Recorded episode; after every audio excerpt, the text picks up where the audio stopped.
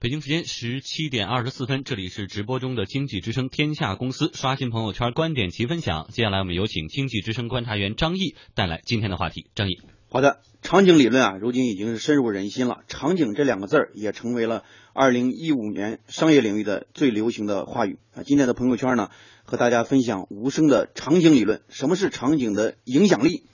用户的代入感，社区的引爆能力。场景的变现能力，一切不能变现的场景都是伪场景。我们都知道，卖东西的万达百货关了不少，但是贩卖场景的万达广场依然还在，而且越来越多。产产品就是场景，持续的场景力才能形成用户持续的粘性和期待，形成用户基于社群转化和运营的可能性。为什么说产品就是场景呢？关键在于能不能形成一种基于信任关系和信用关系的构建，定义场景就会产生新的需求，分享就是获取，用户成为新的传播渠道和传播方式，分享的核心就是在去中心化之后能不能成为用户的主动分享的内容，这才是产品功能的核心的爆点，这也是解决解决方案差异化的一个创新性所在。更多的是基于用户分享机制的这样一种出发，分享的核心是人，更多的是去中心化的价值，跨界就是链接，所有的单品都面临红海的格局和局面，极致单品的出口就是跨界的链接能力，流行就是流量，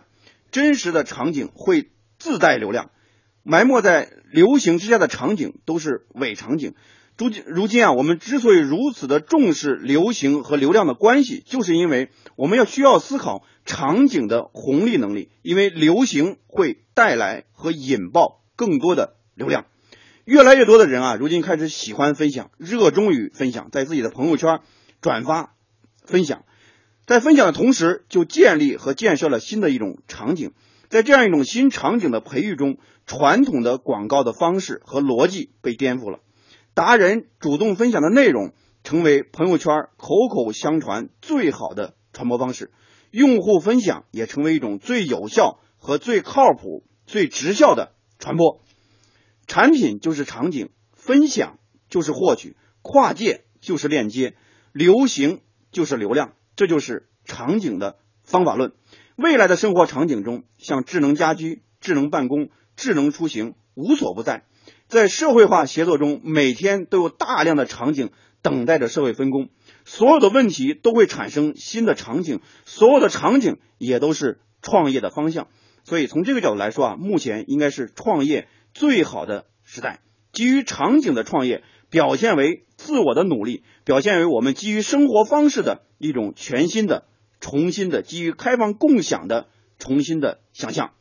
好，谢谢张毅带来的点评。